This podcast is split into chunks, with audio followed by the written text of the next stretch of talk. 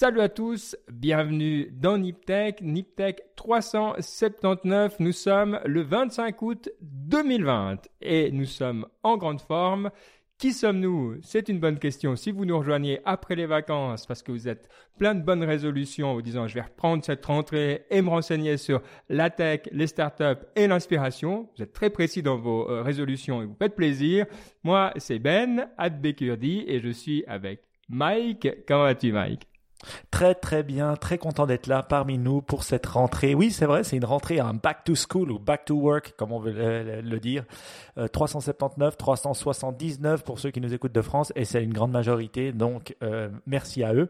Non, content d'être là, content d'être là euh, avec des news tech qui sont intéressantes, qui sont larges, et d'en parler avec vous. On est content. Et Baptiste aussi. Lui, il est proche du back to school. Euh, comment vas-tu, Baptiste? Salut Ben, salut Mike. Oui, très proche du back to school. Là, je termine le job de l'été cette semaine. Et ensuite, je déménage à Zurich. Retour à l'université.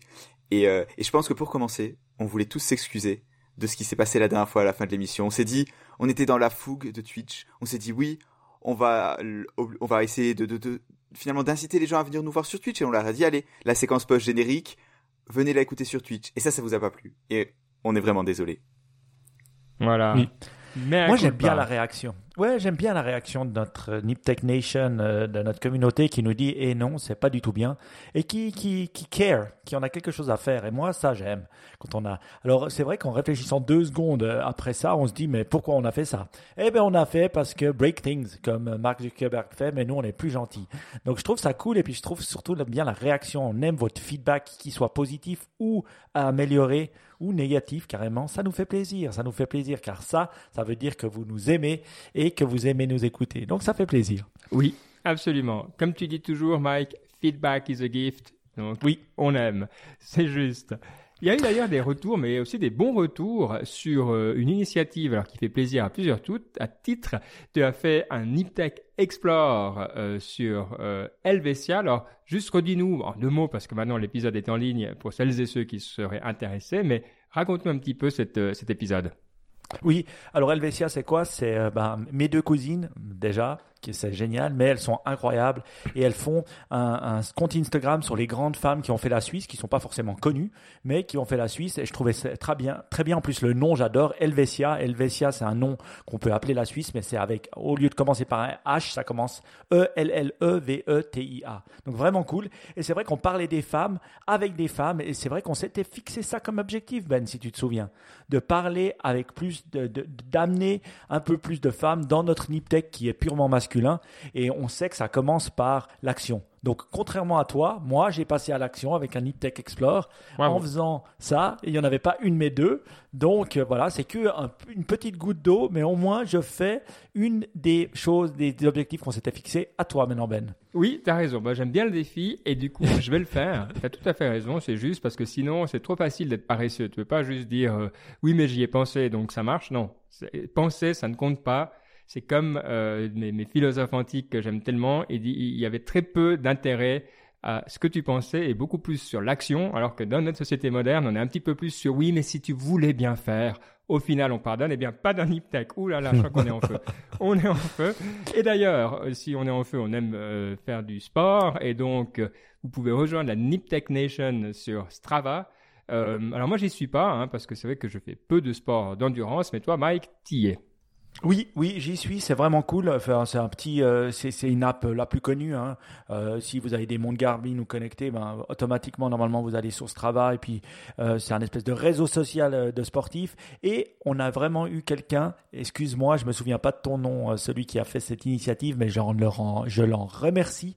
Euh, euh, via notre WhatsApp channel qui a créé cette Nip Tech Nation où on peut tous en faire partie. Moi, j'en fais partie, en tout cas, à grande joie. Alors, le leaderboard, euh, il faut, il commence à évoluer. Là, on est à une heure. Donc, il y a déjà quelqu'un en ce début de semaine qui a déjà fait 3h36 de sport. C'est Julien. Je pense que c'est lui. Je crois que c'est lui qui a créé cette Nip Tech Nation. Bravo à toi. Allez, venez nous rejoindre sur la Nip Technician de Strava et on verra qui c'est le plus fort et puis on en parlera dans l'émission. Donc j'adore l'initiative, merci à vous et continuez. Et Strava, on en avait parlé euh, il y a quelques temps, Niptech 252, euh, où à l'époque ils avaient levé 18 millions, donc ça c'était il y a quand même un petit moment, mais voilà, donc il se passe, on, suit, on suit ce genre d'application depuis un, bon petit moment. Bon, on va passer aux nouvelles de, de la semaine.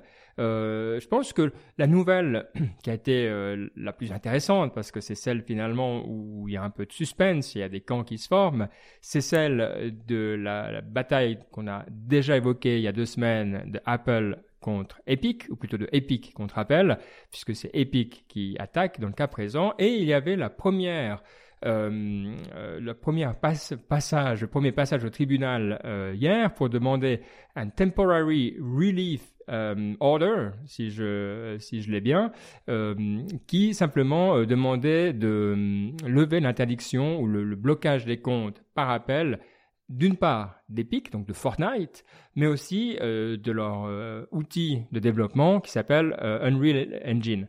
Et vous pouvez avoir d'ailleurs des excellents threads là-dessus sur Twitter où il y a des personnes qui ben, ont live tweeté, et ça c'est, on oublie un peu des fois cet usage de Twitter, mais qui est très très bien pour ce type d'occasion, ce qui s'est passé.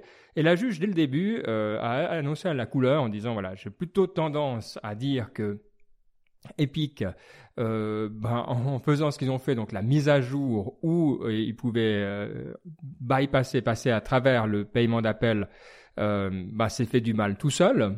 Donc, elle n'était pas très enclin à leur donner cette ce relief order, comment le dire en français, cette suspension en fait de, de ce que de leur suspension, voilà. Et euh, par contre, d'un autre côté, c'est vrai que euh, Unreal, euh, ça, ça touche beaucoup beaucoup de monde qui sont absolument innocents euh, dans cette bataille, enfin, qui n'ont pas choisi d'en être partie. Et là, du coup, évidemment, euh, l'impact est très différent. Et donc, au final, et c'est ça qui est très intéressant quand on lit les, les reportages là-dessus, c'est que le verre est à moitié vide, à moitié plein, comme on a envie. Les personnes qui sont plutôt du côté Apple disent ah, ah, ah eh bien Fortnite sera toujours euh, en dehors de l'App Store parce qu'ils n'ont pas gagné euh, la levée de leur suspension. Et les autres qui sont plutôt du côté d'Epic disent ah voilà c'est Epic qui a gagné parce qu'effectivement Unreal euh, va euh, retourner dans, l'App Store et n'aura pas de, de suspension ou de problème particulier en ce moment. Donc c'est quand même assez intéressant et on voit que ça sera toujours plus compliqué que juste euh, voilà avoir une vision noir et blanc et tout ça. je suis curieux d'avoir votre avis parce que bon alors il y a un côté tech qui est déjà qui est pas super compliqué, mais c'est surtout un problème légal ici. Et évidemment, c'est pas notre point fort, euh, mais euh, quand même, je suis curieux de, de, voir ce que vous pensez, dans quel camp, s'il y en a un, vous vous, vous trouvez. Honneur au Padawan, Baptiste. Alors, ce que j'aurais tendance à dire d'une part, c'est de, dans la, pour la défense d'Apple, et je l'ai déjà dit la semaine dernière, mais je le redis, ce qu'a apporté l'App Store en termes de sécurité pour les consommateurs, en termes de facilité d'utilisation, c'est vraiment quelque chose sur le qu'il faut pas négliger et sur lequel il va être difficile de revenir. Et que finalement Epic en quelque sorte et ses actions mettent à mal parce que quand Epic dit oui nous on veut pouvoir avoir notre propre store parce que c'est pas vraiment ce qu'ils disent mais il y a un peu l'idée derrière ça. Il y a vraiment on, disait ça il y a deux semaines et l'idée que Apple interdise le cloud gaming empêche Epic d'avoir son propre store. Facebook voulait faire quelque chose de dans le même esprit d'avoir un store de jeux finalement un store dans leur application un store de jeux. Et ben cette le si euh, si on oblige Apple à autoriser ça eh ben on peut très vite se retrouver dans, un, dans, une situation où la sécurité ne serait plus autant garantie, où finalement la facilité d'utilisation ne serait plus non plus garantie. Et donc, je pense qu'il faut vraiment pas négliger le risque de, ce point de vue-là. L'autre chose que j'ai entendu pas mal et que je pense qui est pas vraiment vrai non plus, c'est cet aspect, oui, il suffirait qu'Apple autorise les progressive web apps, c'est-à-dire des, sites web améliorés finalement sur l'iPhone, ou oui, il suffit qu'Apple laisse les gens euh, euh, installer leur propre app. Encore une fois, c'est vraiment des choses dont il faut vraiment pas négliger soit le risque technique, soit les contraintes techniques pour les développeurs. C'est-à-dire que si maintenant ceux qui ont dit oui, il faudrait qu'Apple autorise les sites web améliorés, c'est vraiment pas quelque chose de faisable.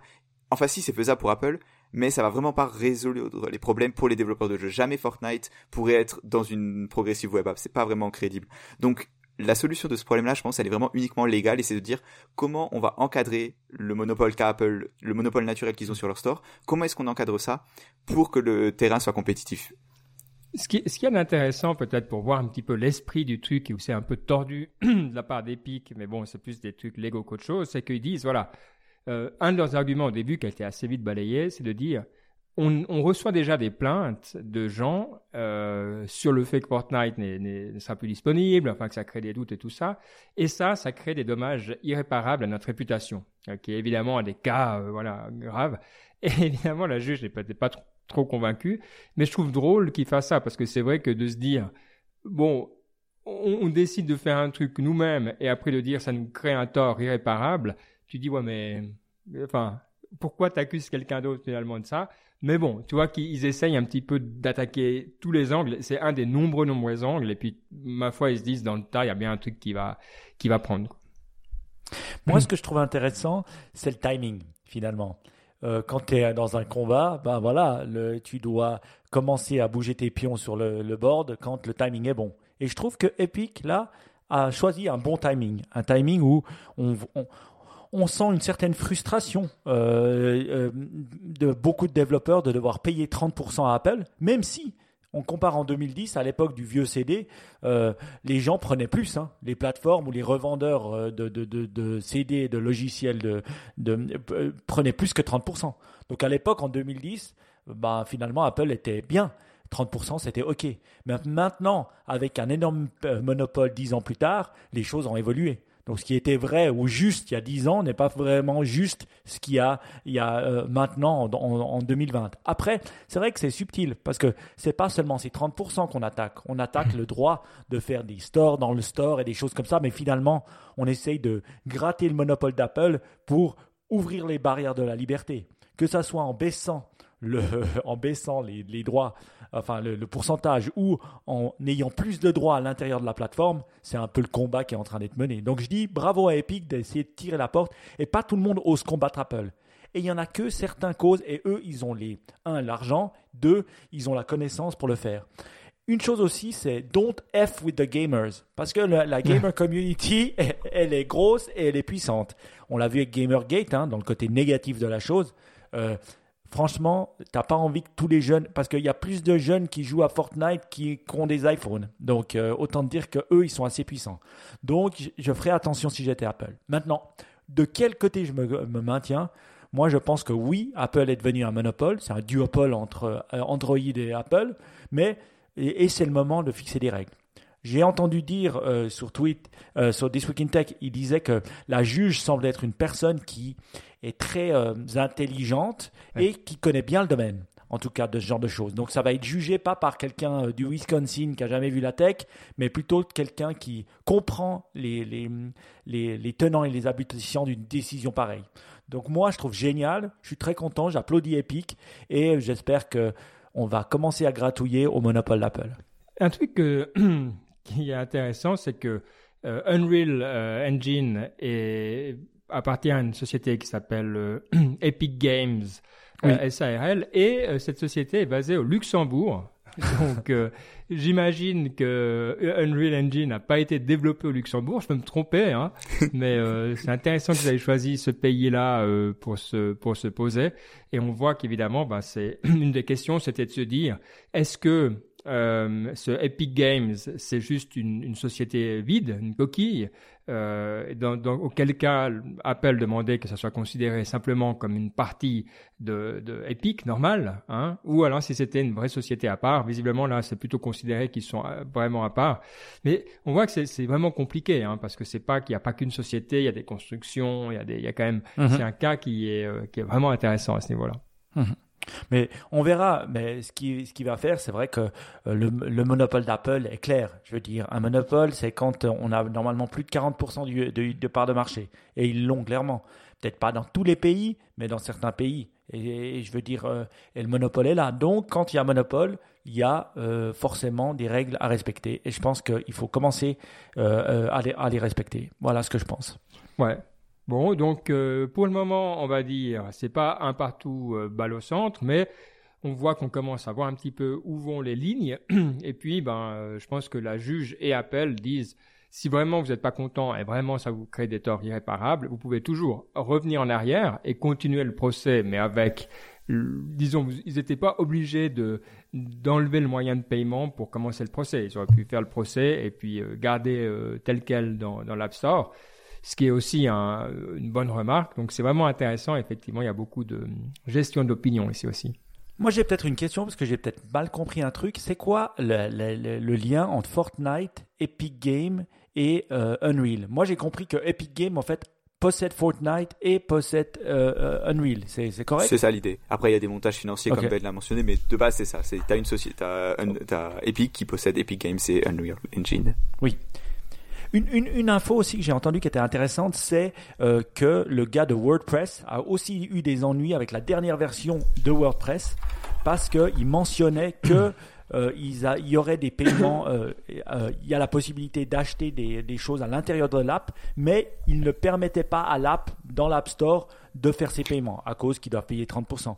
Et il semblerait que là, Apple a fait machine arrière en s'excusant platement que voilà, ils ont fait une erreur parce que normalement l'app aurait dû passer, mais ils avaient, ils avaient déjà fait les changements, mais ils essaient de bloquer ces grandes apps pour les obliger soit à payer et à passer par eux pour avoir les 30%, soit euh, ben, ben, pas mentionner en tout cas que euh, on peut payer ou on a des, euh, des in-app purchase à l'intérieur de l'app. Moi, je trouve que quand même toucher à WordPress, c'est quand encore on connaît son CEO qui est un, qui est toi t'es Bouddha, mais lui c'est Jésus-Christ, hein, on va dire dans la tech, Ben. Et donc là, on voit qu'Apple. Bon, ça a été difficile. Apple s'est excusé pour de bonnes raisons. Oui. Hein. Euh, simplement, euh, ce qui s'est passé, c'est que WordPress a un plan premium euh, oui. qui inclut des choses comme Jetpack. Hein, ça vous permet de faire le backup du site, d'enlever il y a l'anti-spam. Ils ont les certificats SSL. Ils ont des, un, nom de domaine aussi qu'ils offrent avec la première année en tout cas. Pardon, des choses comme ça. Et euh, ça, c'est un truc qu'ils offrent depuis tout le temps euh, et qui est pas quelque chose que tu as grâce à l'app ou via l'app. Et puis, c'est, c'est pas mis en avant vraiment extrêmement clairement. C'est juste qu'ils te disent, voilà, dans l'app, ils te disent, il y a cette option qui existe. Et euh, le, le, souci, effectivement, c'est qu'Apple, quelqu'un chez Apple a vu ça et a dit, ah, voilà, encore un autre. Mais très vite, quelqu'un d'autre chez Apple a décidé de réfléchir et ils ont vu que c'était pas du tout un problème. Donc, et s'attaquer à WordPress, c'est pas une bonne chose non plus, parce qu'il y a beaucoup, beaucoup, beaucoup d'utilisateurs. Donc ça, c'est un mauvais. Donc ils ont eu pas mal de PR challenges, on va dire, euh, certains qui ont bien répondu, mais on voit que voilà, l'étau se resserre. Donc on va voir, ça va, c'est un beau combat en tout cas, je me réjouis. Ouais, bon, ça a commencé, on en a parlé il y a un mois avec euh, nos amis de euh, ah, DHH, là, comment ça s'appelait l'application mail l'application A, voilà. Euh, et c'est vrai que ça, ça continue, ça continue. Donc, ouais, il faudra voir à terme euh, si ça peut faire un, effet ou pas. Bref, on suit le, le Guillaume dans la chatroom me dit d'ailleurs, c'est Matt Mullenweg. Le, le Jésus-Christ de, de, WordPress. Donc merci Guillaume, c'est exactement ça. Oui, Absolument, bien vu, merci. C'est l'avantage d'être dans la chatroom. Effectivement, euh, c'est un très bon endroit. Bon, et puis, eh ben, tout va bien pour la tech en ce moment. Hein. Covid oblige. On est euh, dans l'évaluation qui monte. Et quand l'évaluation monte et qu'on est une startup, qu'est-ce qu'on se dit? On se dit, bingo, c'est le moment de faire son IPO. Alors, les startups qui avaient hésité, qui s'étaient dit, oups, c'est pas le bon moment, il y a quelques mois, se disent, mais en fait, si, c'est le bon moment. Youpla boum. Alors, certaines qu'on s'attendait pas parce qu'ils sont quand même dans des verticales un petit peu compliquées c'est celle dans le tourisme. Évidemment, celle dans le tourisme la plus connue, c'est Airbnb qui a enfin décidé de lancer son IPO, qui n'est pas une surprise, hein, vu qu'ils avaient décidé de le faire et puis qu'ils avaient ensuite décidé d'attendre un petit peu. Euh, et donc voilà, ils ont lancé. Alors j'ai pas les chiffres, je sais pas qui de vous deux euh, a, lu un petit peu ces chiffres et peut nous faire un, retour sur qu'est-ce qu'ils cherchent avec cette euh, offre initiale euh, d'achat. Alors, pour Airbnb, ce qui était intéressant de noter, c'est vraiment leur valuation de l'IPO qu'ils envisagent de faire est moins serait moins élevé que ce qu'ils auraient fait en début d'année avant le Covid, mais il y a c'est quand même ils avaient retardé ça depuis des années, ça faisait quelques années qu'on se disait oui Airbnb devrait entrer en bourse, etc., etc. Et il y a vraiment, il y a ce qu'il faut voir, c'est que pour les sociétés à cette à, qui sont à ce niveau de à cet âge-là, disons, il y a beaucoup d'employés qui veulent vendre leur part, et donc il y a, il y a vraiment une pression interne pour rentrer en bourse. C'est pas juste oh on va rentrer en bourse, on rentre pas en bourse. Non non, il y a vraiment il y a par exemple si vous êtes employé, vous êtes souvent payé avec des stock options et quand vous êtes assis sur un million de stock options, à un moment vous voulez pouvoir les vendre. Or avant l'IPO, c'est très très dur. Et donc c'est notamment c'est ce genre de pression qui font que que même si c'est peut-être pas le moment parfait d'un point de vue euh, euh, la, valeur qu'ils vont avoir en bourse, ils le font quand même maintenant. Est-ce qu'on sait à quelle euh, valeur ils ont déjà annoncé la, fourchette de prix ou euh, ça va être annoncé plus tard C'est-à-dire qu'ils ont juste commencé le, le, le, voyage à travers les différentes banques pour euh, essayer de trouver cette euh, fourchette. Donc les banques après vont parler avec des clients, etc. Alors, je crois pas qu'il y ait un chiffre officiel. Je suis en train de chercher le ce qui a été les, ce qu'il y a dans les rumeurs, mais là je ne le trouve pas. D'accord. Donc je pense qu'on Moi, est tout moi au j'ai pas début, vu de ouais. chiffre. Moi, j'ai pas vu de chiffre officiel, mais je trouve que finalement, c'est pas un mauvais move de la part des Airbnb. Alors, on a vu qu'ils ont été pas mal secoués au début du Covid, hein, où tout le monde dit voilà, c'est vrai qu'il y a eu pas mal. Il y a aussi le scandale des remboursements, où voilà, ils remboursaient les clients et puis les, les, les, les, les Airbnb, ceux qui avaient les Airbnb devaient payer. Donc, il y a eu un gros, euh, un Ouais. gros backlash à ce niveau-là. Mais je trouve que finalement, ils sont bien. Ils, ils ont, ils ont aussi euh, dû euh, licencier euh, 10 à 15% de leur workforce, presque plus de 3000 personnes, ce qui est, ce qui est pas mal, hein, il me semble. hein. Euh, c'est- conséquent. Et, et, donc là, ils sont un peu en bonne posture pour, euh, pour euh, aller pour, pour faire une IPO. Pourquoi je trouve? Parce que ben, on voit que la, bourse continue, elle cherche du momentum. Donc voilà, ça peut être Airbnb. On sait que finalement, ils ont pas mal performé ces trois derniers mois parce que les gens sont allés en vacances localement. Ils ont peut-être moins pris l'avion pour aller dans les hôtels, donc ils ont plus cherché des, des Airbnb proches de chez eux. Donc il semblerait qu'ils ont pas mal rebondi. Et donc, moi je trouve que c'est un- une bonne solution euh, de, faire une IPO pour eux. Peut-être ils feront moins d'argent que s'ils avaient fait l'IPO l'année dernière. hein, euh, voilà. Mais euh, ils, apporteront quand même du cash et ils se permettront de, de- en tout cas de bien vivre s'ils vivaient déjà pas bien les founders et les VC. Ouais, il y, a- il y a un terme qui est intéressant en parlant de. Est-ce qu'on en a déjà parlé Dites-moi hein, si je radote, mais c'est le terme reflation qu'on est en train de vivre en ce moment. Reflation. À moi, Ça me dit rien. jamais entendu parler. Alors, parce que la, la question qu'on se pose tous, enfin, en tout cas, moi qui suis très naïf en économie, c'est de dire, attends, l'économie va mal. Il y a beaucoup de gens qui n'ont pas d'emploi, etc., etc. On voit que ça va pas bien. En même temps, la bourse va hyper bien, euh, le marché immobilier va bien, etc. Et euh, le terme qui décrit ça, c'est reflation, c'est-à-dire que l- il y a de l'argent qui est injecté dans le système, mais il n'a pas beaucoup d'endroits où aller. Donc, tu as des classes d'assets qui vont monter, la bourse Mhm. typiquement, euh, l'immobilier typiquement. Et donc, tu, tu crées encore un, un- déséquilibre entre euh, finalement euh, là où se trouve l'argent euh, qui est immobilisé, qui ne rentre pas vraiment dans le, dans le système, et puis là où tu aimerais qu'il aille. Et, et donc, Hmm. c'est des situations qui, si c'est temporaire, c'est pas grave, mais si ça dure, euh, c'est c'est extrêmement dangereux euh, en termes de déséquilibre. Alors moi, évidemment, j'en ai aucune idée, je comprends pas ce genre de, de, de choses assez profondément, mais si ça vous intéresse, je vous invite à lire un petit peu autour de ce terme de reflation qui, moi, m'a un petit peu permis de, en tout cas, d'avoir un angle sur ce qu'on est en train de vivre. Non, moi j'avais jamais entendu ce terme, mais c'est vrai que c'est intéressant parce qu'on se dit bon voilà tout ce que les gouvernements ont mis en place, est-ce que ça va fonctionner ou pas? Euh, Les euh, les RHT ou le fait qu'on appelle comme ça en Suisse pour euh, le, chômage partiel, voilà. pour, pour les gens, est-ce que ça va vraiment aider? Et, c'est vrai que quand on voit des gros pays comme les Américains, on, sait qu'ils ont mis, eu le chômage partiel, ils ont eu tout ça, mais on voit que y a, ça touche vraiment plus les populations plus précaires. Euh, finalement, c'est ce problème de Covid. Ceux qui avaient des Ouais. petits emplois, des emplois temporaires, des emplois pas sûrs, qui bossaient dans des petits restaurants, et ceux-là, c'est ceux qui ça touche le plus. Donc Ouais. finalement, le, le, le, le banker de Wall Street, il est beaucoup moins touché. Un, parce que son, son domaine à lui n'est moins touché. Deux, la tech n'est au- aussi beaucoup beaucoup moins touchée. Euh, quand on voit euh, euh, des chiffres hallucinants, quoi, que si il n'y avait pas les quatre grandes valeurs de la tech du SP 500 et S&P 500 euh, aux États-Unis, hein, de la bourse, on serait seulement à 6% de croissance sur la sur depuis À moins le début de. 6%, je crois. Alors que maintenant, à moins 6%, Ouais, c'est justement, on est retourné au niveau, et sinon, ce serait, on serait à moins 6% s'il n'y avait pas les... Ouais, ouais. Et, et c'est quand même hallucinant quand on voit ça. En fait, c'est eux qui tirent, qui tirent le, qui tirent l'économie en, en- enfin l'économie, pardon, qui tirent la bourse en, en avant. Mais ce qui est étonnant, bah, il y a quand même pas mal de gens de, de la moyenne haute classe américaine qui bossent dans ces boîtes. Donc, je pense qu'il y a une dichotomie qui se fait énormément entre des gens qui ont de l'argent et qui continuent à en avoir, et d'autres qui en avaient pas et qui en ont encore moins qu'avant.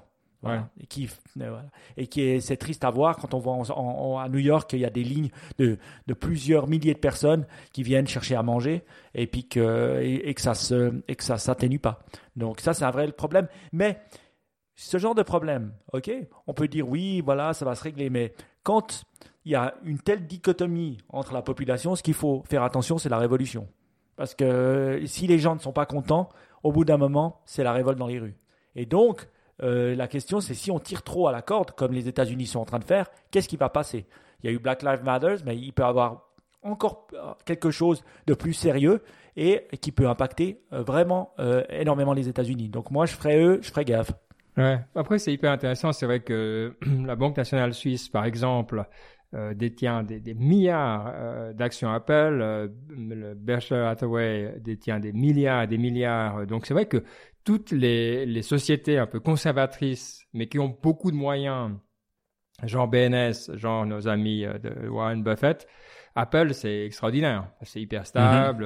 Mm-hmm. Et mm-hmm. puis, de toute manière, comme on est dans un monde où il n'y a plus de rien qui ramène beaucoup de, de dividendes, enfin, de, de pourcentage euh, de retour, euh, bah Apple, ça ramène encore quelque chose et c'est hyper sûr. Donc c'est clair, on arrive dans des trucs qui sont euh, ouais, qui, qui, qui, dépassent un petit peu le cas de cette émission, mais qui, qui sont intéressants et effectivement à voir euh, où tout ça va nous mener. Mais bon, on va revenir à la tech parce qu'il n'y a pas que nos amis d'Airbnb euh, qui ont euh, décidé d'aller en bourse. Il y a également mais avant que tu parles de ça, je voulais juste dire un truc qui est assez hallucinant, c'est que on se souvient qu'Apple a, a, eu un trillion, je dis pas, pas un, trillion de dollars de market cap il y a seulement 24 mois. Et en seulement deux ans, ils ont doublé. Et ils sont à 2 trillions maintenant.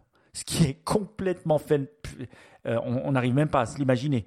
Mais à voir qu'ils ont doublé leur market cap de 1 trillion en seulement deux ans.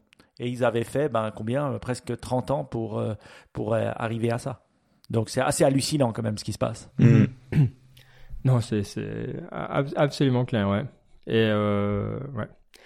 On va souhaiter ça aussi ben, aux autres sociétés qui, qui font leur offre publique d'achat. Euh, une autre qui, que je trouve intéressante parce qu'on l'a mentionné déjà, c'est euh, Asana. Euh, et je trouvais aussi assez intéressant de s'arrêter un petit peu sur les chiffres. Donc, si vous ne connaissez pas Asana, c'est simplement, enfin simplement, un produit qui permet de faire du project management. c'est pas hyper euh, compliqué. Hein. C'est simplement euh, quelque chose où on peut suivre tout un projet et puis le, euh, assigner des tâches et, ce genre de choses. Donc nous on l'utilise et, et c'est franchement quelque chose que je trouve très très bien. et dans les chiffres qu'ils annoncent, et ça c'est aussi assez intéressant. Donc pour cette année, ils ont annoncé pour les trois premiers mois de l'année qu'ils avaient fait 36 millions de dollars de pertes pour 48 millions de dollars de rentrée. Donc c'est quand même assez conséquent encore en termes de pertes hein, pour le moment. Et euh, l'année d'avant, ils étaient à 15 millions euh, de pertes pour 28 euh, millions de, de rentrées. Donc oui, on voit qu'ils ont pas mal grandi, hein, ça c'est assez clair, mais ils ont euh, de manière équivalente euh, creusé leurs pertes. Donc la question c'est jusqu'où on peut aller avec ce type de produit. Et c'est ça qui est toujours intéressant. Moi j'aime bien ces, ces IPO-là qui sont pas évidentes. Parce que d'un côté, on peut se dire, OK, c'est quand même un, outil de project management. Donc oui, euh, bah, disons, ouais, il y a une utilité, mais enfin, c'est pas le truc qui va faire des milliards. Mais c'est toujours la question. Est-ce qu'ils vont se développer et devenir le prochain Salesforce? Parce qu'ils vont avoir de nouveaux verticaux, ils vont commencer à aller dans dans toutes sortes de domaines et puis euh, voilà, ils vont là ils vont multiplier et puis avoir les effets de levier ou est-ce que finalement ils seront coincés là-dedans? En quel cas, je pense que ça va être quand même compliqué pour eux. Alors voilà, si on aime prendre des risques ou qu'on est convaincu par le produit, je pense que c'est le genre d'IPO intéressante parce qu'elle est assez petite euh, pour qu'on puisse quand même rentrer dedans, euh, mais pas voilà, il y a, y a, y a du potentiel quoi. Est-ce que tu as investi, Mike, dans Asana? Alors, moi, je connaissais Asana parce que je l'ai eu utilisé pendant une période de trois ans, on va dire. Mais comme on en discutait ensemble un, peu au début de l'émission, euh, euh, avant l'émission, pardon, euh, il faut quelqu'un, il faut bien l'utiliser. Hein. Il faut vraiment être derrière. Il faut avoir quelqu'un qui adore Asana. Et à l'époque, j'avais quelqu'un qui adorait Asana, donc qui m'avait vraiment fait rentrer. Mais je trouve pour adresser, pour attribuer des tâches, suivre des projets, c'est quand même pas mal et c'est assez clair. Alors, donc je trouvais pas mal. Après, ce qui m'hallucine quand je lis l'article, c'est que depuis, ils ont été euh, créés en 2008. Et depuis 2008, la compagnie perd de l'argent depuis 12 ans. Je veux dire, ce qui m'hallucine, c'est qu'il n'y a que dans la tech que c'est possible. Je veux dire, une compagnie qui perd de l'argent pendant 12 ans. Je veux dire, tu peux, tu fais quand du pognon au bout d'un moment. Je veux dire, je suis désolé. euh, on doit quand même, euh, une entreprise, elle est quand même supposée générer des profits. Je veux dire, alors tu me diras, c'est normal dans le monde de la tech, mais 12 ans, ça me paraît quand même assez phénoménal. Donc, par mon cœur dirait oui, mon porte-monnaie dirait, non. Voilà.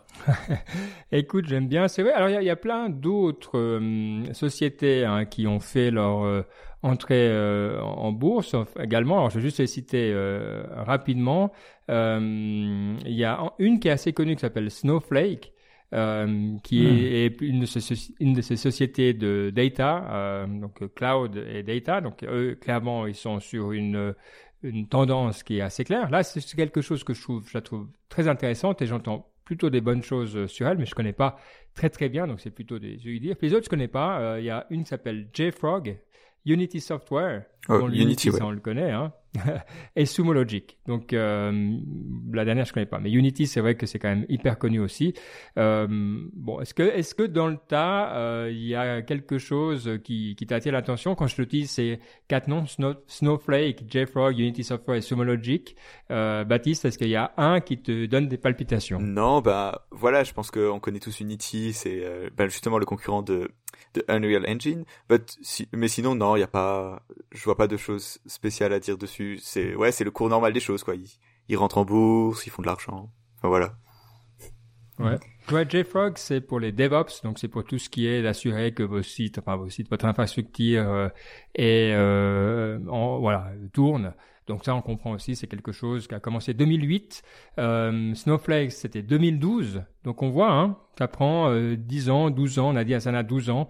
On est dans la dans la logique mm capital assez assez typique, hein, 5 à 10 ans. Donc ils sont plutôt dans la partie haute pour la plupart euh, de ces sociétés. Ouais. Bon, intéressant. Euh, allez, on va pas, pardon, on va continuer. J'ai vraiment un chat dans la gorge aujourd'hui. Je m'excuse. Ça va aller.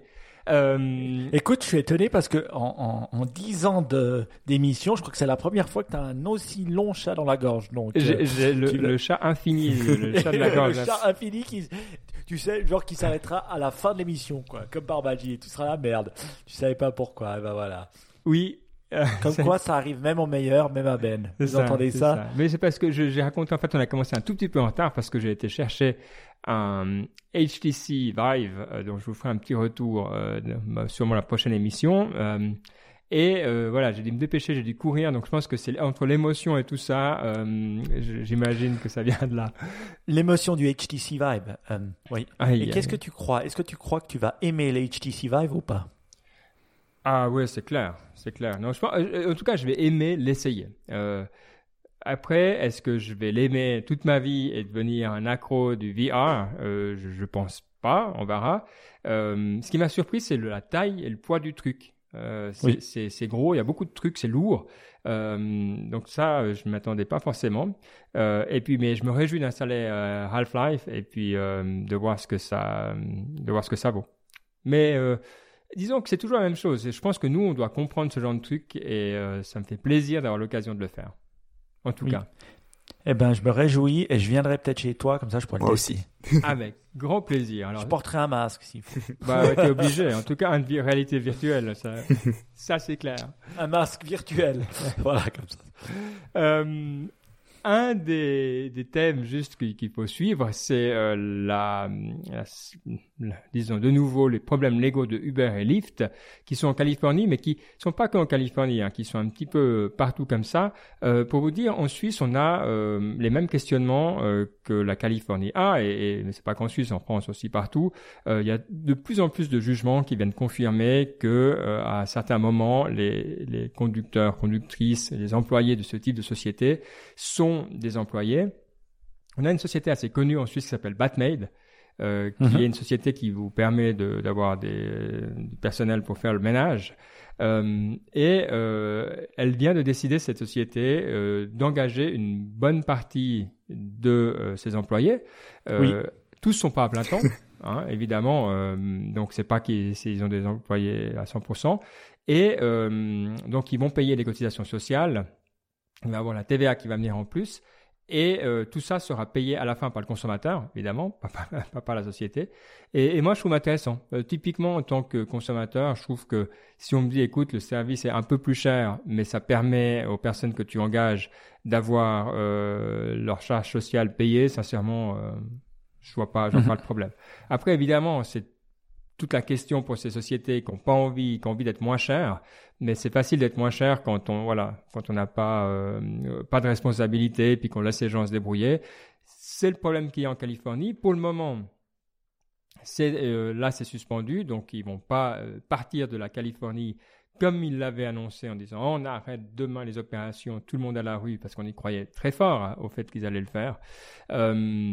Mais bon, c'est intéressant. Je sais pas, est-ce que vous avez des éléments supplémentaires sur, euh, sur ce grand débat de fond qui se passe bah, un peu partout, mais surtout en ce moment en Californie? Moi, moi, je connais bien un peu l'exemple Batmade parce que je connais bien le founder et le CEO Andrea avec qui euh, je parle, euh, je parle des fois. Et puis c'est vrai que là, c'est un peu différent si on prend l'exemple Batmade.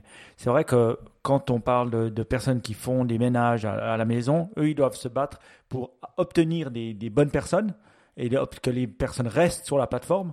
Et c'est vrai qu'ils se battent aussi contre des gens qui le font, entre guillemets, illégalement dans, dans les maisons. Donc ils doivent se battre contre deux, contre deux systèmes. Un, trouver des bonnes personnes. Et puis ces bonnes personnes, elles veulent pas forcément euh, qu'on leur paye les charges sociales. Euh, voilà. Donc c'est pas facile à faire. C'est pas que le consommateur. Et je crois qu'ils vont avoir une option qui sera, pour certaines, ils laisseront le choix aux consommateurs euh, de les engager eux. Pour d'autres, ils le feront eux-mêmes. Donc il y aura une espèce de double, double manière de faire. Mais ce que j'applaudis dans Batmade, c'est l'effort d'aller de l'avant et puis d'essayer de trouver des solutions à un réel problème qui est cette gig economy. Euh, moi, moi, j'ai entendu quelqu'un, je ne sais plus où, mais qui proposait une bonne solution pour Lyft et Uber. Et Lyft et Uber, il disait, il y a différents types de drivers. Il y a des drivers qui le font à la petite semaine, 4-5 heures par, euh, par, euh, par semaine. On ne sait même pas pourquoi ils le font. Est-ce qu'ils aiment ça ou est-ce que ça ils gagnent 20-30 dollars et puis ils sont contents avec sans regarder les frais de leur voiture. Et il y a ceux qui travaillent plus de 20, 30, 40 heures qui devraient être considérés comme des employés. Et ça, je trouvais que c'était d'une intelligence assez bonne de dire, euh, au lieu de dire tout le monde est un employé, pourquoi est-ce qu'on ne différencierait pas le collaborateur avec le nombre d'heures qu'il fait? Et s'il fait plus d'heures, il est considéré comme un collaborateur. Et je trouve ça juste euh, dans, l'idée. Euh, une chose qu'il ne faut pas oublier, c'est que maintenant, ce, genre de boîte, elles, sont, si elles devaient se retirer de Californie, il y aurait énormément d'un impact social. Parce qu'il y a beaucoup, beaucoup de gens qui travaillent pour Uber et qui vivent de ça. Donc, ou partiellement de ça. Et donc, qu'est-ce que ça aurait comme encore plus violemment sur, sur, sur, la, sur la Californie et sur l'impact du Covid? Point d'interrogation. Donc, moi, je suis content qu'on aille de l'avant sur ce, domaine et surtout qu'on commence à fixer des règles, surtout aux États-Unis, parce que sinon, on est dans la gig economy où les personnes elles doivent avoir 3-4 jobs pour survivre, chose qu'on ne comprend pas trop en Europe. Et on ne comprend pas trop. Mais euh, je suis content que s'y ait. Est-ce que la solution, elle doit être tout ou rien? Je crois pas. Non, jamais. Enfin, je pense qu'on est d'accord sur ça. Le, la solution, oui, c'est que des employés ou que des, des contracteurs. C'est forcément, ça marche pas. Mais je pense même que cette idée, juste cette distinction entre t'es employé, t'es plus ou moins employé, au-dessus de 20 heures, en dessous de 20 heures, je pense que c'est là aussi le, c'est le problème qu'on a, c'est d'essayer de reproduire ce qu'on connaît déjà, c'est-à-dire le modèle classique. En France, ça va être ouais, t'as un CDI, un CDD, t'es en micro-entrepreneur et tout. Et je pense qu'essayer de reproduire ça, c'est c'est ça l'erreur fondamentale. Est-ce qu'on pourrait pas avoir des statuts plus plus fluides où, par exemple, on pourrait imaginer, mais si le si tu fais un certain nombre d'heures par semaine pendant un certain nombre de semaines sur une plateforme comme Uber, ben t'as as des droits du chômage, à une assurance maladie et tout. Et au finalement, le, le la loi te protège et c'est pas à Uber de te fournir un statut. C'est quelque chose qui viendrait finalement automatiquement. Et je pense que ouais, c'est vraiment, je pense c'est vraiment ça le problème, c'est de dire oui, on veut, on veut te mettre comme étant employé, alors que finalement c'est ni ce que les employés veulent, c'est pas ce que Uber veut. Ouais, c'est finalement c'est pas une bonne solution de base. Et juste pour encore un petit point. mais nous, tu crois pas qu'on regarde ça avec nos yeux euh, européens? Parce qu'aux États-Unis, euh, je vais dire, voilà, ils n'ont pas encore, euh, ils ont eu Obamacare avec le Universal Healthcare, mais maintenant, je sais plus encore ce que Trump a changé à tout ça. C'est ça le truc.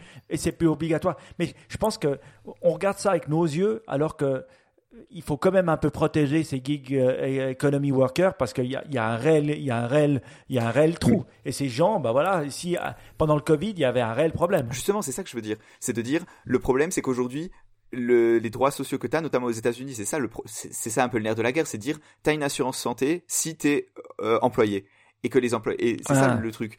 Et donc justement et c'est ça le, selon moi le, problème de base c'est de dire est-ce que tu dois avoir des droits sociaux liés à ton travail? J'aurais tendance à dire que non.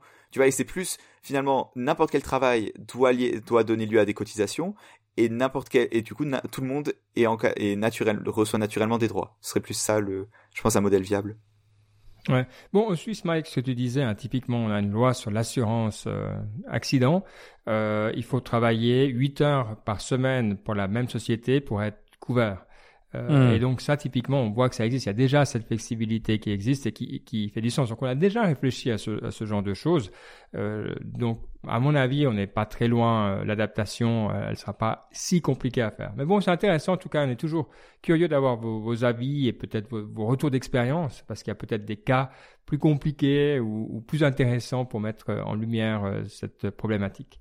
Euh, bon, il nous reste, on a toute une série de petits sujets ici, mais il y en a un qui me qui me tape à l'œil, c'est euh, je sais pas qui, qui de vous deux l'a mis dedans, mais l'armée américaine détaille les rouages de la cyberarmée nord-coréenne. Bon, ça, je pense qu'il faut qu'on en parle deux minutes, parce qu'on a envie de savoir comment elle opère, cette euh, cyberarmée euh, euh, de, de Corée du Nord. Euh, c'est toi, Baptiste? Non, c'est Mike qui l'a mis. Non, ah, c'est Mike. C'est moi qui ai mis et je suis tombé sur cet article sur LinkedIn, je dois dire. Et c'est euh, une connaissance à moi avec laquelle je travaillais quand j'étais chez EY, un spécialiste de la sécurité qui a posté ça. Alors je me dis, quand lui il poste des articles, je sais qu'il les a vêtés et tout. Donc je me suis dit, waouh, assez cool. Alors en lisant l'article, euh, que euh, bien sûr vous pouvez cliquer dans les notes de l'émission et vous le trouverez, on voit que euh, ils ont vraiment sorti un énorme rapport, l'armée américaine de 322 pages, hein, baptisé North Korean Tactics, dans lequel ils expliquent un peu comment fonctionne les, la, guerre, comme euh, euh, cyber-guerre que mènent euh, nos, les Nord-Coréens, j'allais dire nos amis nord-coréens, mais peut-être je vais pas dire ça de Kim Jong-il, peut-être des gens qui y vivent, qui voilà.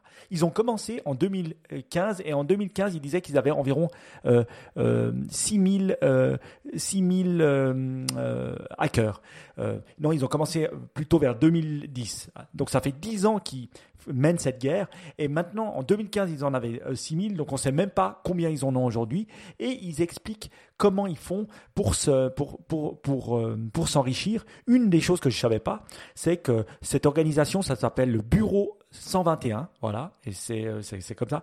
Et ils ont vraiment plein de relais partout. Et ils ont aussi des relais où c'est eux qui ont attaqué ce qu'ils appellent tout ce qui était, pas cyber currency, mais là, euh, comment on appelle ça, la cryptocurrency. Et ça se chiffre leur butin à plus de 571 millions euh, qu'ils ont réussi à ramasser les, les, pirates de Corée du Nord. Et ça, bien sûr, ben voilà, ça va euh, pour le régime nord-coréen. Aussi, ben voilà, ils vendent de la drogue, ils font plein de choses euh, sur le dark web, je crois. Mais c'est assez. Alors, j'ai pas lu les 322 pages, mais je vous encourage vivement à lire cet article qui est assez fou quand on voit ça. Et on voit que la guerre bien sûr, la, guerre du futur, elle sera, euh, elle, est, c'est une cyberguerre. Et quand on pense à un pays comme la, Corée du Nord, elle est bien positionnée pour faire cette guerre. Alors que voilà, on lui donne pas grand chose d'autre euh, pour aller guerroyer. Même si lisez un peu l'histoire et allez voir la, guerre de Corée, vous verrez que moi je ferai attention avant de rentrer sur leur territoire. Justement, mhm. j'ai un peu de mal avec cette analyse parce que justement, ce que j'aurais tendance à dire, c'est que c'est très très technologique comme guerre. Tu vois, c'est vraiment, tu peux pas juste dire ouais, on envoie des kamikazes. Il faut vraiment avoir une des, moyens technologiques très importants et notamment bah, une ouverture sur le monde. Enfin, je vois pas comment tu peux avoir des gens qui sont à la pointe de la des, technologies de cybersécurité sans avoir des gens qui vont dans des universités étrangères, sans avoir ouais, pouvoir comment est-ce que tu fais pour recruter les meilleurs? Je me demande, tu vois, et comment est-ce qu'un pays comme la Corée du Nord fait pour être à niveau avec les États-Unis? Mhm. C'est une bonne question qu'on pourrait se poser, mais je pense que ça fait 10 ans qu'ils le font et je pense que tu as beaucoup, beaucoup de matériel en ligne. Est-ce que tu as besoin d'être à MIT pour être un. Euh, il passe par la Chine, j'imagine. Aussi. C'est clair. C'est clair que ça passe pas de Corée du Nord aux universités occidentales. Euh, ouais. Mhm. Mais je pense que voilà, ils peuvent se former, mais tu peux aussi te former en ligne. Hein. Il y a plein de hackers, ils vont pas forcément au MIT. Oui, mais hein. c'est pas la même chose, tu vois. À un moment, à un certain niveau, c'est plus juste ouais euh, je rentre dans ton ordinateur tu vois c'est un peu plus c'est vraiment des, des choses très très des technologies vraiment avancées et je suis pas sûr que 6000 gars en euh, Corée du Nord qui ont appris ça euh, sur l'ordinateur tout seul chez eux je sais pas hein, peut-être c'est moi qui suis biaisé mais et pareil je suis même pas sûr et c'est pareil c'est des gens qui vont être formés pour ça tu vois tu peux pas je suis sûr t'as pas le droit d'avoir internet quand t'es nord-coréen le nord-coréen de base donc ouais j'ai du mal à voir comment Mhm. ça peut se faire en toute franchise Ben, lis les- le Hmm. rapport de 322 pages et voilà. Après, bien sûr, ça a écrit, écrit par la- l'armée américaine. Donc, mettons un peu de, voilà, de, euh, prenons ça avec une pincée euh, de sel et se disons-nous que c'est peut-être aussi et c'est ce que la partisan. voilà. Ouais, Mais et je c'est trouvais- qu'elle rend public accessoirement oui, oui, oui, oui, oui. Mais voilà. Ouais. Euh, la guerre cyber continue et puis là, les Coréens sont bien placés. Voilà. Bon, je vous propose de passer à Ask Niptech. On a une question, enfin plus une, une commentaire euh, de euh, Geoffroy Hubert, merci, euh, qui nous dit euh, que pour faire suite au sujet de la méditation dont on a discuté la dernière fois et de la difficulté à trouver le temps, qu'il a fait l'acquisition d'un Comuso Shift et que ça l'aide à prendre quelques minutes pour respirer régulièrement dans la journée. Alors je dois dire, je connaissais pas du tout Comuso, euh, ni le nom, ni de Shift, ni rien du tout. Donc Comuso c'est le nom de la boîte et de Shift c'est le nom du produit. Euh, c'est en fait une sorte de sifflet pour euh, respirer, donc on souffle dedans. Je suis pas sûr de tout bien comprendre comment ça fonctionne. Mike, toi, est-ce que tu as pu regarder? Non. Euh, Parle je le sais micro. pas ce que c'est. Ah. Parle, parle sereinement dans le micro. Merci. dans les petits trous, comme on dit. Je parle sereinement dans les petits trous. Une chose, je ne sais pas ce que c'est. Par contre, je trouve génial le fait d'utiliser d'instruments pour justement se forcer à respirer et se forcer à, ben voilà, prendre une belle respiration et puis euh, méditer. Il y a, il y a comment ça, ça s'appelle notre euh, notre ami Fabrice Croiseau qui m'a aussi parlé d'un truc de méditation que lui commence à faire. Il t'en a parlé aussi Ben. Choose Muse. Hein. Euh, Oui.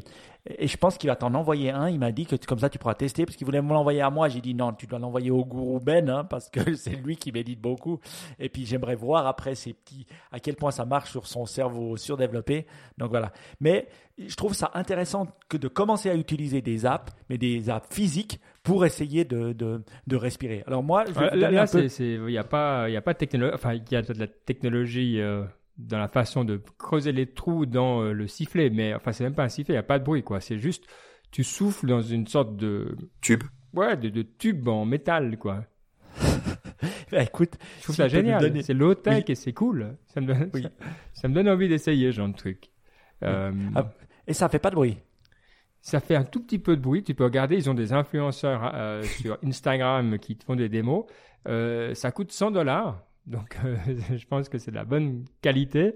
Euh, et puis, euh, ils disent que c'est voilà, c'est fait euh, de manière très précise pour que tu puisses. Euh, euh, Il y a un petit, il y a un petit sifflement comme ça qui te calme. Le, le, Un le- peu comme les hommes, les hommes des, euh, des Tibétains qu'on peut écouter euh, sur, euh, sur Spotify. Voilà, comme tu peux Ça, pas souffler très fort parce que c'est petit, toi, tu vas euh, exhaler de manière lente, ils disent environ 10 secondes. Toi, il y a tout, tout est pensé, tu vois, tout est pensé. Ouais. Et euh, moi, je trouve tous les hacks sont bons et je trouve hyper cool, donc j'adore ce genre de, de produit. Euh, bon, je, Et- si un jour, je suis pas sûr, 100 dollars, il y a quand même une petite barrière à l'entrée, hein, je dois dire. euh, Oui.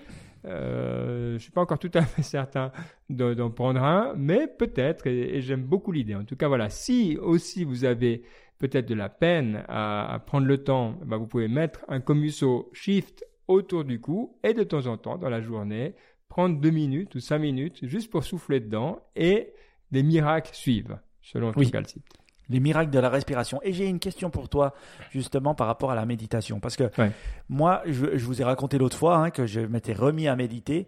Et c'est vrai que j'ai vu que j'ai, j'ai- euh, ça me calmait, la méditation. Mais je faisais aussi ce qu'on appelait du priming. On avait déjà testé ça euh, Oui. quand on était chez Tony Robbins. Euh, tapez l'épisode et puis vous verrez. C'est plus une sorte de méditation, mais un peu plus active. Où on respire un peu beaucoup plus activement. Après, ben voilà, on, on réfléchit à, à- on, est, on est grateful, reconnaissant, et puis on réfléchit à ce qu'on va faire, on- on- à ce qu'on va réaliser pendant la journée. Et j'ai remarqué qu'en fait, le priming me donnait plus de, si on veut, de euh, je sais pas, d'énergie que la méditation. Donc, je me suis dit, la semaine, je fais du priming et puis le week-end, je fais de la méditation.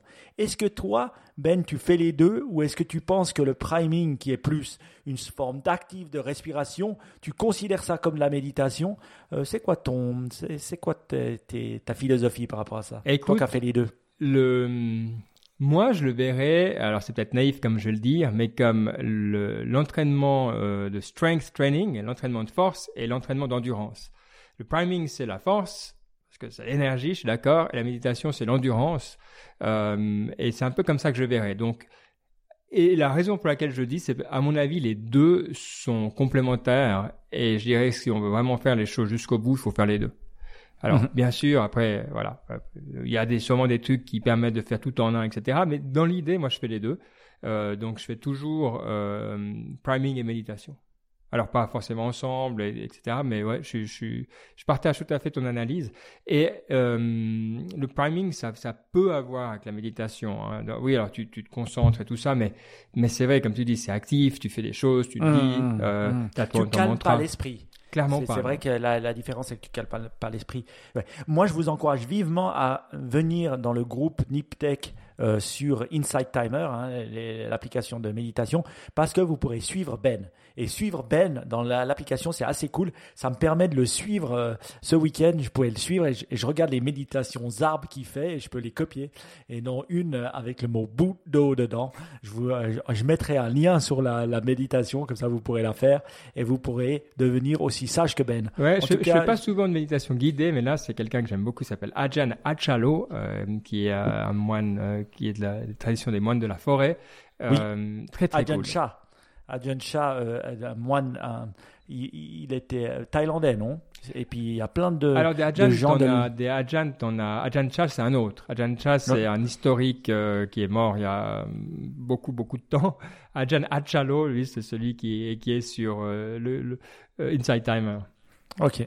Et, mais c'est un de ses disciples, je crois, non? Alors, écoute, euh, je connais pas assez. Euh, je pense Tradition de la forêt. Ouais. oui, oui. Alors les, moines de la forêt, ça c'est sûr. Les Ajahn, c'est tous des moines de la forêt. Ouais. Ah, les Ajahn, c'est tous les moines de la forêt. Maintenant, je comprends. Je commence à être un peu plus instruit dans, dans ce domaine-là. En tout cas, je vous mettrai un lien sur la méditation à les faire. Baptiste, est-ce que ça t'a motivé de, de commencer ou de continuer Tout à fait. C'est sur ma, tu sais, les bonnes résolutions quand je change et tout. quand j'arrive, quand je déménage, c'est sur ma la liste des choses Dès que tu arrives à Zurich, c'est bien. Bon. T'en auras besoin. C'est beau. Alors on a aussi la partie inspiration. On a plein dedans. On a fait la transition tout en douceur. Donc on va quand même vous présenter un ou deux bouquins euh, et quelques autres bonnes euh, idées de choses qu'on écoute et qui nous plaisent. Euh, Mike, qu'est-ce que tu nous as préparé?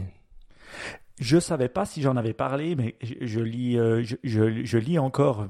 Je vous avais dit que je m'intéressais un peu à la philosophie de euh, euh, de l'est, comme on dit, ou comment on dit ça, Eastern philosophy. Comment on dit en, je crois, que je t'ai dit la semaine dernière. La deuxième...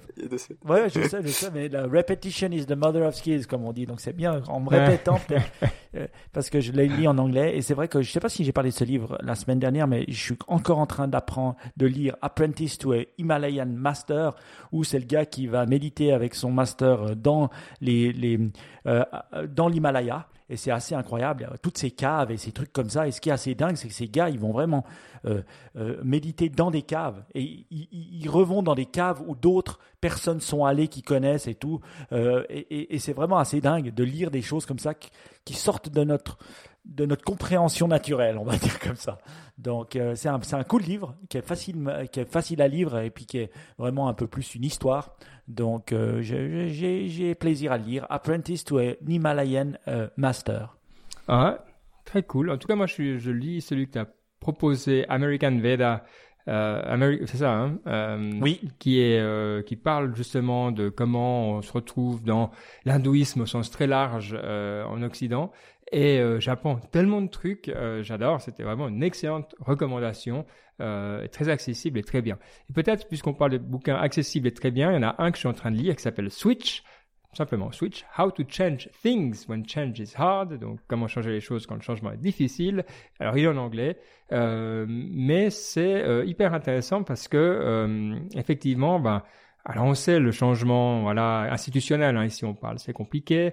Et, j'aime bien son approche parce qu'on dit ah mais les gens sont résistants au changement. Ah ils veulent jamais rien changer. Puis il dit mais demandez-vous ces personnes qui vous dites ah elles veulent jamais rien changer. Est-ce qu'elles ont eu des enfants? Est-ce qu'elles ont acheté une maison? Est-ce qu'elles ont...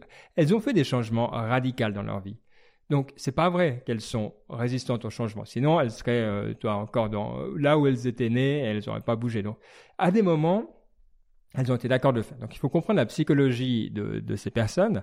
Et là, il parle de, d'un, enfin, c'est slow thinking, fast thinking. C'est aussi Jonathan Hyde qui, des gens dont on a parlé déjà ici, qui prend le, la métaphore du, du rider and the elephant. Donc du, comment on dit rider, le, le cavalier, mais ça, ça, se traduit mal du coup, et de l'éléphant, en disant que notre partie consciente euh, et, et, et, rationnelle, c'est euh, le cavalier, et puis euh, la partie émotionnelle, c'est l'éléphant. Donc oui, euh, la personne qui est sur l'éléphant va pouvoir donner une direction et expliquer la direction, mais l'éléphant, s'il veut, il fait ce qu'il veut. Donc s'il est d'accord, il est content d'aller euh, là où on lui dit d'aller, mais sinon, tu es foutu. Donc typiquement, c'est pour ça qu'on dit, tu pourras jamais gagner à long terme juste avec du rationnel. Il faut que tu puisses amener l'émotionnel avec. Et euh, tout ce bouquin donne des exemples très très simples de comment on peut euh, mélanger tout ça et faire des changements. C'est très concret, c'est très simple. Donc si vous êtes dans des institutions où peut-être vous avez l'impression, et travaillant pour le gouvernement, peut-être que vous comprenez pourquoi je lis ce genre de bouquin, mais que des fois c'est difficile d'amener le changement. Euh, moi je trouve que c'est bien écrit, simple, sympa et actionnable. Donc voilà, Switch, How to Change Things When Change is Hard. Il est également disponible en audiobook, donc celui-là, je l'écoute en audiobook. Et ce que j'aime aussi, c'est qu'il date de 2010, donc voilà, c'est pas un bouquin de hier, euh, enfin d'aujourd'hui, c'est plutôt un bouquin d'hier. Et ça, j'aime bien parce que c'est des choses qui, euh, quand les livres continuent de grandir et voilà, 1705 ratings sur, euh, sur Amazon, ça fait pas mal. J'adore. Je crois que je vais le mettre dans ma wishlist. Voilà. Ça ne veut ah. pas dire que je vais l'écouter. Mais il a déjà passé une étape et on aime. On aime. une petite, un petit blog post que, que, que je voulais, euh, dont je voulais parler. C'est fou, mais je, je, je, me retrouve à lire ces blog posts de Ryan Holiday, euh, franchement, qui est ce stoïque, qui a amené le stoïcisme, si on mm. veut, euh, ou a commencé à amener le stoïcisme un peu mm. courant dans des livres aux États-Unis et en Europe. Donc, je, franchement, et il écrit un blog post facile à lire qui dit "It's not about the routine, but about the practice." C'est pas la routine, mais c'est la pratique. Et c'est vrai qu'il explique la différence entre les deux. Euh, de dire oui, je fais une. Il explique que les, routines souvent sont fragiles, mais que finalement, quand on pratique et qu'on a la, qu'on pratique les choses, on arrive à le faire beaucoup plus sereinement et revenir à ça quand on a des problèmes. Et c'est la pratique qui est bien, et pas forcément la routine. Et j'aimais bien cette différenciation des deux parce que souvent, moi, je les mettais dans le même topo. Je me disais, ah, une routine, c'est, ça me permet de pratiquer. Et puis donc, voilà. Mais j'aimais bien son, son idée de dire, non, non, c'est pas la même chose. Attention, euh, c'est des choses qu'on fait plus régulièrement et puis pas forcément euh, chaque jour. Hein, une pratique, c'est pas, mais c'est quelque chose qu'on fait quand peut-être les temps sont durs. Alors peut-être vous n'allez pas écrire tous les jours dans votre journal, mais dans des moments de Covid, vous allez prendre le temps de le faire et des choses comme ça. Et c'est des choses qui, reviennent, qui nous permettent vraiment d'évoluer. Et, une routine, c'est pas juste mettre sa brosse à dents sur la gauche euh, le soir quand on va se coucher. Euh, voilà, ça, ça peut être une routine, mais c'est pas une bonne pratique. Mm-hmm. Donc, j'aimais bien ça et je trouvais ça très intéressant. Ah, il y a Siri qui me parle. elle dit non, non, Mike. Elle, me dit one moment. c'est de la routine. Non, c'est super. Euh, c'est ce que j'aime. D'ailleurs, on, on, le sait tous. Hein, toutes les personnes, euh, on tous et toutes vécu. Euh, c'est comme faire du sport. D'un coup, on est malade, on est en vacances, on a plus de boulot, puis c'est hyper dur de s'y remettre mais voilà, c'est vrai que si on arrive toujours à garder la pratique, et c'est plus c'est plus simple. La routine, elle peut évoluer, changer en fonction de, de tout ça. J'aime beaucoup et il est fort. Il est fort pour euh, amener les principes. Abonnez-vous à sa newsletter. Franchement, elle est incroyable. Aussi ses recommandations de bouquins c'est horrible parce que je sais pas, il lit 30 bouquins par semaine, je sais pas ce qui, comment il fait, mais en tout cas il en lit. Et puis moi je suis toujours là, je, suis là, non, ça veut dire un autre livre que je dois lire encore, quelle horreur. Et euh, franchement c'est vachement cool. Donc euh, Ryan Holiday, vraiment une bonne personne euh, qui essaye de changer le monde pour le mieux. Et ça, ça fait plaisir. Sur cette note positive qu'on aime, quelle est la citation que tu nous as gardée pour aujourd'hui, Mike? Alors, elle est une très longue citation et c'est une citation que j'ai vue passer dans la newsletter de notre ami. J'allais, j'ai, oublié, j'ai oublié son nom. De notre retrouvé. Kevin Rose. Meilleur Kevin ami Rose. qu'on aime, Non. mais je ne sais plus qui c'est. Non, notre ami Kevin Rose, Ah sa ouais, newsletter très, très est bien. aussi cool. Très, Ouais, très, bien. ouais. Et euh, c'est une euh, euh, euh, citation d'un bouquin de Zen. Donc tu es prêt? Ah, Je vais la lire. zen en Elle est longue. moment, ouais. Ok, je suis Et, prêt. elle est longue, alors tu vas devoir la traduire. J'espère que tu vas bien la traduire, Ben, et pas seulement avec Deep Translator dégueulasse. Mais, Mais allez, on y va. tu sais très bien, tu sais très bien que je le fais en live. Alors, elle dit la chose suivante. As long as the mind is moving, it is unable to accurately reflect the various aspects of the external world, just as a warped mirror cannot reflect objects as they really are. Accordingly, we cannot expect clear judgment from an ag- agitated mind. Hmm. Ok, alors attends, si je me souviens de tout, je dirais, tant que l'esprit est en mouvement, il est incapable de refléter avec précision les différents aspects du monde extérieur, tout comme un miroir déformé ne peut pas refléter les objets tels qu'ils sont réellement. Par conséquent, nous ne pouvons pas attendre un jugement clair d'un esprit agité. Hein? Oui. Oh là là, c'est tellement bon. Je ça sent, ça sent la traduction. Ah, merci Deeple, ça a changé ma vie. Parce qu'avant, chaque deux semaines, j'avais, je me disais, oulala, il va falloir que je traduise. Mais maintenant, je suis tranquille. Et là, c'est traduit tel quel. Hein. J'ai rien besoin de changer, ils sont forts. Pas mal. Mais bon, euh, ouais, euh, bah, c'est, elle est pas hy- hyper. euh, je suis d'accord. Euh, c'est vrai que c'est une des bases de toutes ces, pensées hein, bouddhistes, etc. euh, c'est que tu peux avoir accès assez proche à la réalité euh, et que tu peux avoir une vue objective sur le monde, en tout cas. Et, que par conséquent, il faut te mettre en condition pour avoir cette vue objective sur le monde parce que on a mille et une voix, mille et une contradictions, mille et une choses qui viennent te troubler. Euh, donc j'aime parce que c'est un fondamental. Est-ce que c'est vrai? J'ai toujours un doute au fond de moi que c'est vrai, que, que cette vue objective du monde est, est, est possible, mais en tout cas peut-être qu'elle est plus objective déjà. Et je trouve que ça suffit, pour moi en Mhm. tout cas. Moi, ce que j'aimais dans cette quote, je dois dire, c'est le côté euh, où il dit euh, le miroir déformé. J'aimais bien Oui. cette euh, métaphore parce que c'est un peu ça. Le miroir qui déforme et qui ne montre pas les, les objets comme ils sont vrais, euh, vraiment. Et puis souvent, c'est ce qu'on fait, c'est ce que notre esprit ou ce que notre euh, cerveau nous dit, euh, notre cerveau reptilien ou le, le- nommez-lui comme vous voulez. C'est ça déforme la réalité pour te faire te raconter des histoires ou te, te donner, te, te, te, te rendre les objets différents de ce qu'ils sont. Mais tu sais, un, Et, un exemple pour faire le lien avec ce dont on parlait avant, c'est le, le rider, hein, donc le cavalier là. Et puis on sait très bien qu'un de nos biais, c'est de créer du sens.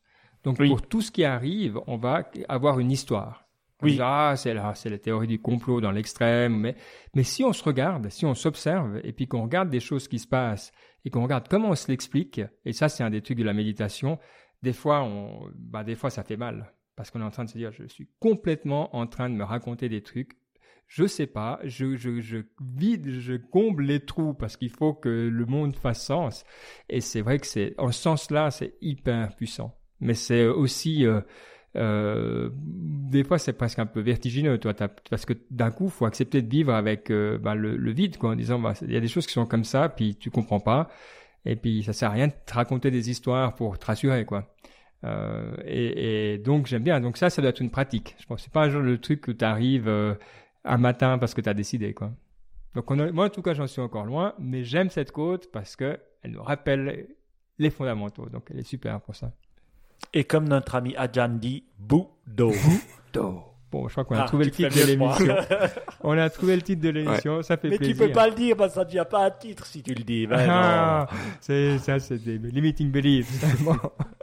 Alors, en tout cas, ça nous a fait grand plaisir euh, de passer cette émission avec vous. Merci d'avoir euh, été en notre compagnie et on se retrouve dans deux semaines pour de nouvelles aventures. Ça sera la rentrée, donc on s'attend à ce qu'il y ait plein, plein de nouvelles tech. Allez, profitez bien et à tout bientôt. Ciao, ciao. Ciao.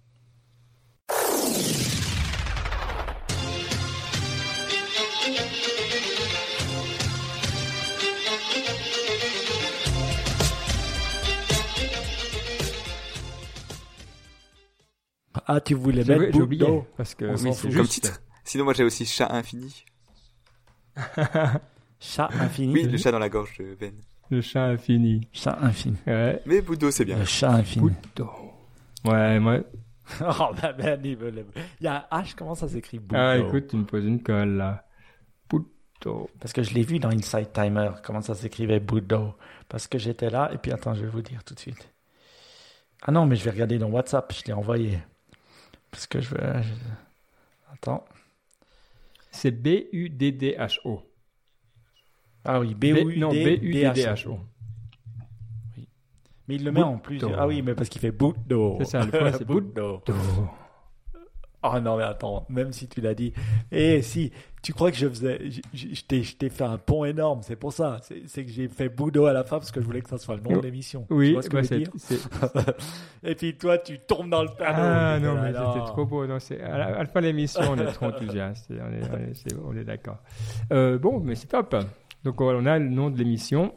Euh, et puis, euh, ouais, c'est vrai que c'est.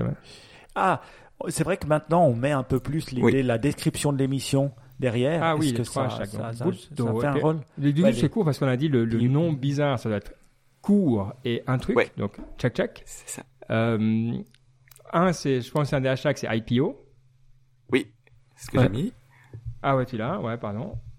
Euh, Apple. Mais je, pense- euh, là, qu'est-ce qu'on pourrait mettre? Et, Moi, je mettrais juste Epic, comme ça, c'est court. Epic, IPOs, et puis Oui. Epic Epic Battle, Fight non. ou autre. Ah ouais. ouais, Epic Fight. Epic, ouais. IPO. IPOs. Et euh, comment est-ce qu'on pourrait dire ça? mais- Uber en Californie ou non? Ouais, ou bien qu'est-ce qu'on a? Parce qu'on en a pas. Et, et puis, euh, et puis euh, Gig. Gig Ouais. Economy. A Gig Economy. Ouais, comme ça, on parle pas de. de... Ouais, voilà. On a... Bon, à la base, euh, ils doivent être euh, notre et ils doivent être euh, Oui, compréhensibles. oui, mots, faut hein.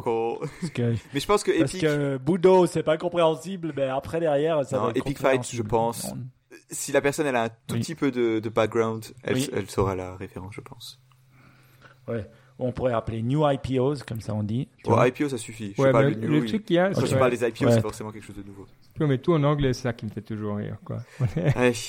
Je... Bon, mais comme ça, moi j'aime bien. Le- la raison pour laquelle j'aime bien, c'est que comme la moitié du temps, on, on- on mélange les mots. euh. Les personnes vraiment allergiques à, à l'utilisation de l'anglais euh, sont directement disqualifiées. Enfin, elles, elles s'auto-disqualifient pour le plus grand bien de tout le monde. Et ça, c'est ça, c'est Mm. très bien. Quand j'étais Déjà, elles arrêtent de nous sur les notes de l'émission de Patrick ce- la, la première version, il y avait que des news en français, et j'étais là, non, ils, a- ils le font. C'est Et fort. hein. euh, parce que ouais vraiment il y a, il y, a, y a des bons trucs en France franchement il y a des bons médias mais c'est quand même un peu plus dur que Ouais. si tu vas juste sur les médias anglophones faut dire et non après Ouais. effectivement il y en a Ouais. les autres qui étaient en anglais mais Ah. Ouais, il, va- il fait l'effort. Ouais, ouais, Bah, ouais. c'est bien. C'est bah, c'était Guillaume sur le coup mais ouais. Bravo. ouais. Ah ouais, c'est Guillaume. mais euh, ouais Ah ouais, bah, Guillaume, il fait Mm. tout le temps l'effort. Boudo. Bravo. Oh. Bon, faut qu'on- oh, mais merde. Bon, ben au moins, c'est la raison d'être la, la, les notes de l'émission. Ouais, Cool. c'est parfait. Ben, en tout cas, grand plaisir. C'est bien. Puis moi, euh, bah ouais, on continue à être là. Moi, j'ai pas de voyage, euh, toujours pas de voyage prévu. Mais on voit que ça reprend. Moi, oui. Ah ouais, la tu vas prochaine. Je suis en ah Hongrie. ouais, d'accord. En Hongrie, c'est parce que y a Oui. la production. Ouais, Mais c'est plutôt nous qui amenons le Covid en Hongrie que le Covid euh, que- où on va vers en le Covid. parlant de ça Parce je que voulais aller à Paris ce week-end et je suis en train de me dire que c'est un peu dangereux parce que si jamais la. Suisse Non. déclare euh, la région parisienne comme zone dangereuse quand je, plus. quand je vais en Suisse il faut que je... non il faut que je reste 14 jours en quarantaine Euh, du coup euh, je crois que je vais annuler ça Ouais, c'est très probable. Moi, je pense que c'est pas une bonne idée d'y aller. Donc, je le dis. Euh, maintenant, c'est considéré comme zone rouge. Donc, euh, c'est probable ou pas probable t'as dit Ben? Très probable. ouais ouais c'est ce que je me dis donc Mais bon, le canton de Vaud sera aussi en zone rouge euh, où on vit. Hein. On vient de passer les 60 cas également pour 100 Ouais, 000 donc. euh, en, en 14 jours. Donc, Ouais. donc je pourrais même pas venir à Lausanne en non, ils seront en En quarantaine, visite. la même chose. Les suites ils vont dire non, ça va pas. Bon, Nine Nine, nine, nine. Ah, Nine. tu vas faire plaisir. Ah, tu vas faire plaisir, toi. Ton bel accent suisse-allemand. Ouais. Bientôt, ça va être bien. C'est amusant, il y a des groupes de- d'étudiants qui arrivent à Zurich et ils sont et euh, les les locaux leur expliquent le principe que non, il faut c'est pas allemand que vous vous apprenez, c'est suisse allemand et ça c'est assez marrant qu'ils découvrent ça. Genre ah, ils veulent prendre des ah mais on peut pas prendre des cours de suisse allemand. Non, ça existe pas. Ça c'est. Ouais, c'est des Allemands qui te disent Non, c'est le groupe des étudiants internationaux de des nouveaux étudiants internationaux à l'ETH. Ah. Et, ils, et en gros, t'as les étudiants allemands ou enfin qui connaissent le suisse allemand qui expliquent aux autres ah non les cours de suisse d'allemand de suisse allemand ça n'existe pas. Ça existe, si tu veux. Ouais. Mais je veux dire, les Allemands, excuse-moi, ils savent parce qu'il y a oui, plein de oui, les Allemands allemand. savent, mais pas les, la plupart des étudiants internationaux, c'est ça que je veux dire. Ouais, ouais, non, je comprends qu'ils qu'ils savent pas. ils- ils- ils- Mais quand ils entendent la langue, ils comprennent tout de suite que c'est un tantinet Ouais. différent. Il n'y a pas que l'accent. Autant nous, on a un accent suisse, mais euh, merci Napoléon, on parle. Ouais. Il n'a pas fait que du mal. Ouais. Bon, en tout cas, euh, bon, on se réjouit d'avoir la suite de tes aventures. Merci. Et puis voilà, on se retrouve dans deux semaines. Le retour de Hongrie. Oui. C'est beau. Et avec des infos sur la Half-Life. Ouais, ouais, ouais. Ça va Tout être à bien. fait. Bon, allez. Ciao, ciao. Bonne nuit Ciao. tout le monde. Ciao.